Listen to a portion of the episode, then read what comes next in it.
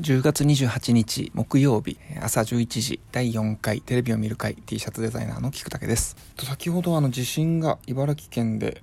震度3の地震がありましてこちらの東京の方もちょっと揺れたんですけどもこの間も大きな地震がありましたしそれの余震かなと思うんですけどもちょっと不安になりますね、えー、それで今朝のニュースでちょっと気になったのはあの女性セブンが、えー、小室佳代さんの件で、えー、また引き続き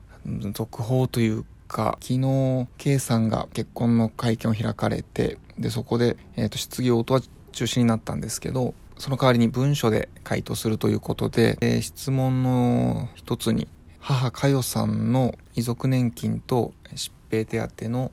不正受給があるんじゃないかっていう、まあ、疑惑ですね。でそれに対して文書で、え、そういった事実は一切ありませんというふうにえー、否定されたんですけども、まあ、それに対するあの週刊誌がそれの二の矢ですねその軽井沢で偽名で働いてたっていうねことをまたやっててああこれまだまだや週刊誌はやるやる気満々なんだなっていうそういうニュースが、えー、入ってましたで今日は昨日の放送でも言ったんですけども、えー、新しい新作の T シャツとしてドクター x のデザインのこととあと、イカゲーム全部見たよっていうことと、昨日のバイキングで竹山さんが、おぎやはぎと坂上さんにボコボコにされてたっていう、え、ところですね。その話をしたいと思います。最初はドクター X のあのモチーフにした新作の T シャツを発売しました。と今までドクター X 見たことなかったんですけど、この秋ドラマを、えー、主要なドラマ1話目を全部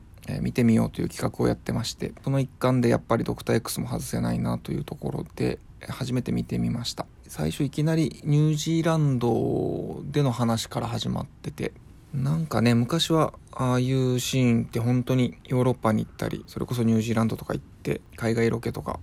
なんかしてたなっていう景気がいい頃はそういうこともやってたこと思い出しますね。コロナですしねあのさすがに海外ロケってなるとスタッフをねかなりの人数連れてこの時期にやるっていうのはちょっと難しいだろうなと思ってでまあちょっと軽く ネットで検索したらあのドクター X ニュージーランド海外ロケとかいうキーワードで検索したら撮影場所が出てきましてでやっぱりニュージーランドではなくて日本で撮ってまして最初に出てきた病院は立教大学池袋のところにある立教大学ですね。であと牧場は牧場のシーンもすごく一瞬ね本当にニュージーランドかなと思うような広大な牧場が映ってたんですけどもあれは富士山のちょっと西側にある静岡県の魔界の牧場っていうところらしくてねさすがなんかツイッターであの視聴者の方があれ静岡の魔界の牧場じゃんみたいなツイートをされてて SNS の時代というか集合地の凄さを感じますね。そこのニュージーランドのシーンで主人公の大門みち子があれですよねその彼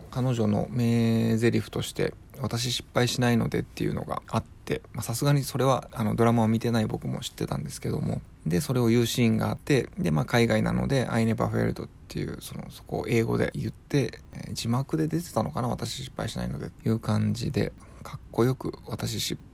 敗しないのでを言ってたのでちょっと面白いなと思って、えー、T シャツにしました。ドラマ自体は相棒だったり科捜研の女だったりテレビ朝日は20年とかになるのかな？と同じシリーズをずっとやるっていうドラマの歴史があるのでさすがに手堅いというか普通にしっかり見てて、まあ、普通に楽しめるドラマだなと思いました。今回はドクター X に限らず相棒と科捜研の女も今まで一度も見たことなかったんですけども両方見てみたんですけどね。で視聴率も、まあ、僕も、えー、毎週チェックしてるんですけども今期のドラマの第1週目の1位はドクター X でした。19.0%ですね。で2位の日本沈没15.8%に3ポイント以上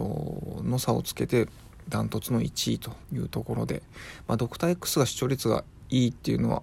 前々から聞いてたんですけどもすごいですね。すごいすごいなと思うし正直あれがここまでいい視聴率を取るっていうのがよくわからないけどまあザ万人受けっていう感じですかね。うん。なのでまあ僕は続きは多分見ないと思うんですけどもまあね万人受けするっていう部分はあの僕も商売をやってるので、まあ、尖っている部分とそういう万人受けする部分って両方必要だと思うので、まあ、大いに参考にさせていただきたいなと思いながら見ました。でまあドラマはまあ至って、まあ、普通というかね、えー、尖った部分はない内容でしたけども逆にあの大門みち子のファッションはちょっと見てて面白いなと思いました。要するにあれですよねそのブラックジャック的なまあ、ブラックジャックは無免許ですけど、まあ、大門みち子は免許持ってるっぽいので、まあ、そこはちょっと違いますけどとだからフリーランスでうんと、まあ、腕がめちゃくちゃ良くてで、まあ、法外な金銭を要求するけども、まあ、とにかく腕がいいというところはブラック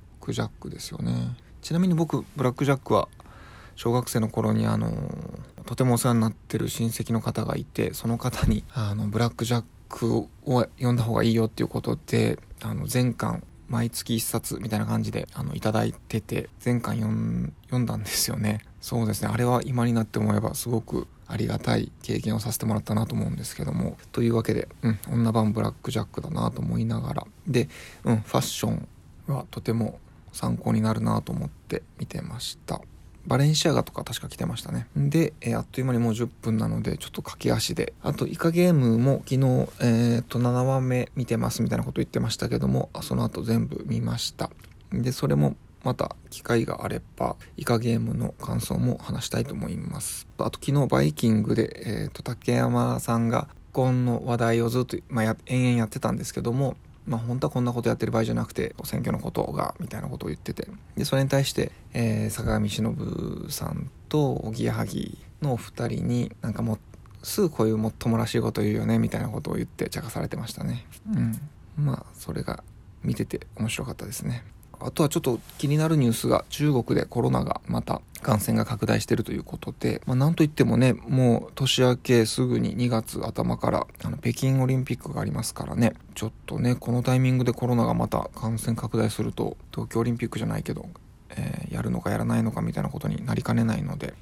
ちょっと気になりますね。はい。ということで、ではまた明日お会いしましょう。では。